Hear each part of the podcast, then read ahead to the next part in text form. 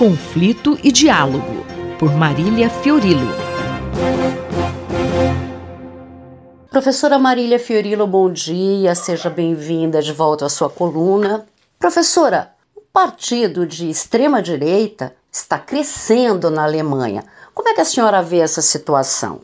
No sábado passado, entre 200 e 300 mil pessoas saíram às ruas da Alemanha para protestar contra o AfD, Alternative für Deutschland, partido de extrema-direita, racista e xenófobo, que deseja deportar em massa os estrangeiros. Os cartazes nas ruas exibiam outra mensagem Deportem a AFD. Já são quatro semanas de protestos e o chanceler Olaf Scholz, que é o social-democrata, parabenizou a iniciativa como um forte sinal pela democracia e a favor da Constituição e contra o esquecimento e o ódio.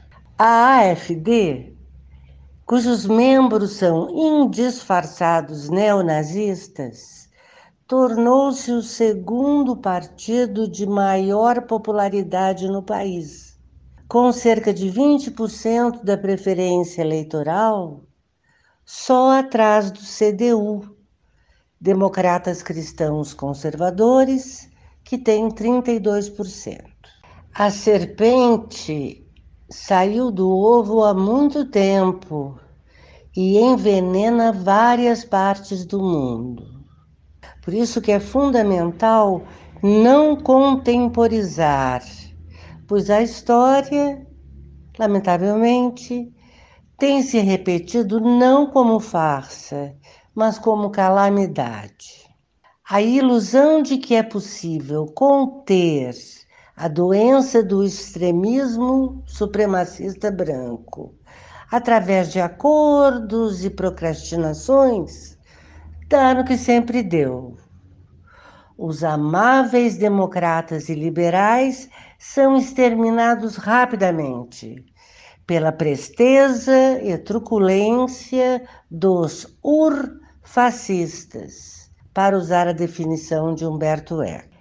Essa dinâmica de infiltração insinuante e mortal da extrema-direita até em democracias aparentemente sólidas, muito bem descrita no filme Filhos da Dinamarca, produção dinamarquesa de 2019, dirigida pelo então estreante Ulas Salim que se valeu de sua experiência como segunda geração de imigrantes, ele nasceu e estudou em Copenhagen, para dar ao filme uma consistência e vividez extraordinária.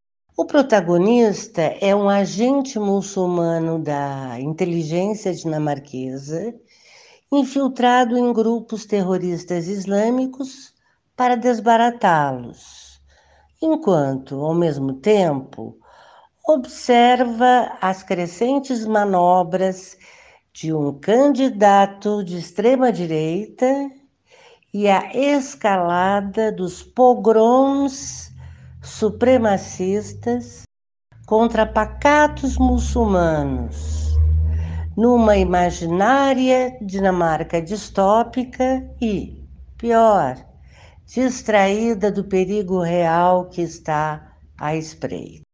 O filme nada tem de proselitismo. É calmo e compassado, e talvez por isso se torne tão convincente. Moral da história: cuidado com as alianças. Crie corvos e eles te comem os olhos. Esta foi a professora Marília Fiorilo que conversou comigo, Márcia Vanza. Conflito e Diálogo, por Marília Fiorilo.